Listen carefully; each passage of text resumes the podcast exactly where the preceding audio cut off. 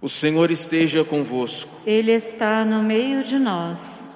Proclamação do Evangelho de Jesus Cristo segundo Mateus. Glória a vós, Senhor.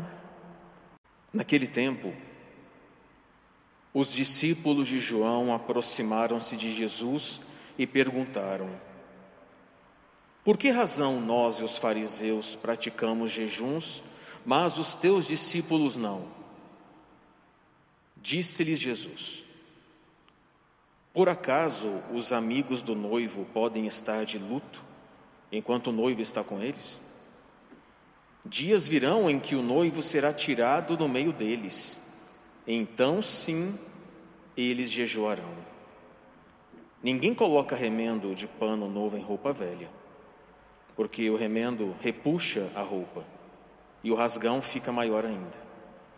Também não se coloca vinho novo em odres velhos, senão os odres se arrebentam, o vinho se derrama e os odres se perdem.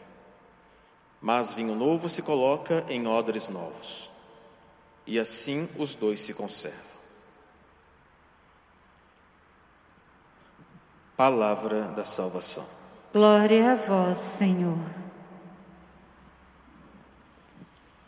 Queria fazer uma pergunta para vocês nessa manhã. Qual que vocês acham que seria a sua maior penitência para oferecer a Deus? O que, que você teria hoje assim para falar? Bom, Padre, eu preciso oferecer isso aqui em penitência, em sacrifício, por exemplo.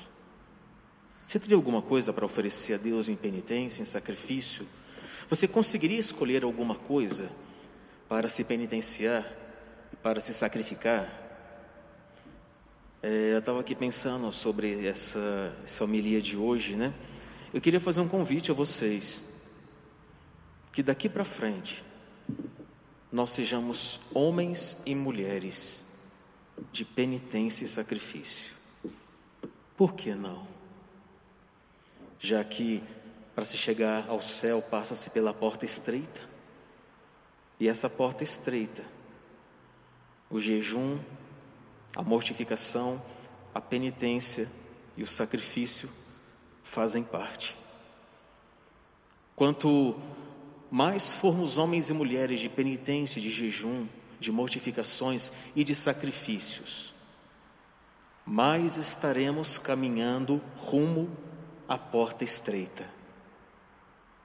Quem não quer se sacrificar, quem não quer se mortificar, quem quer vida bela, boa, maravilhosa, claro, faz parte também.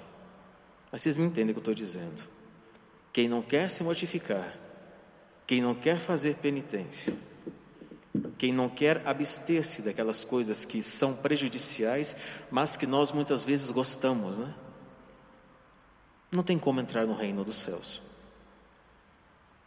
A escada para se chegar no reino dos céus é a penitência, o sacrifício, a oração, muitas vezes com preguiça, muitas vezes cansados, muitas vezes com a mente lá nas nuvens mas o Senhor quer que a gente reze, mas o Senhor quer que a gente faça penitência, mas o Senhor quer que a gente se sacrifique.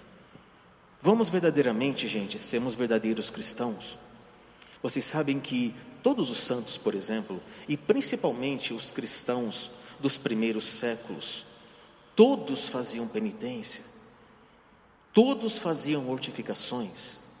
Por que será que naquela época a fé era sólida? Por que será que naquela época tinha tantos santos?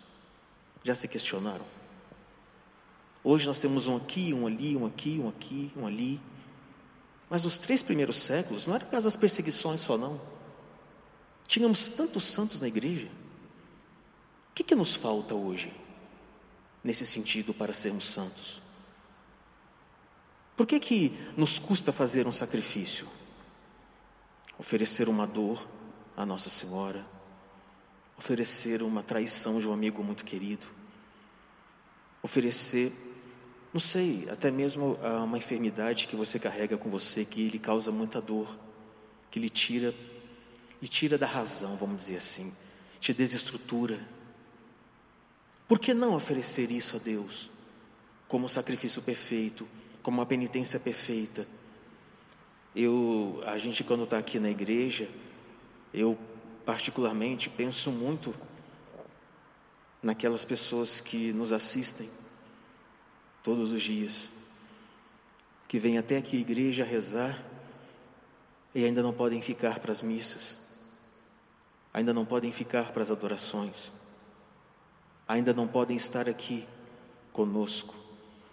Como eu disse aquela hora ali depois do rosário, existe penitência maior do que isso para eles, para vocês que estão nos assistindo agora?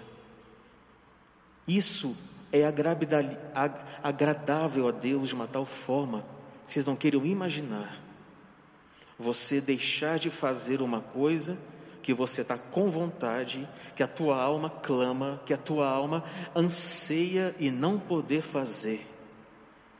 Isso é tão agradável a Deus, que se nós soubéssemos usar isso como sacrifício, seríamos muito mais santos e nos silenciaríamos muito mais.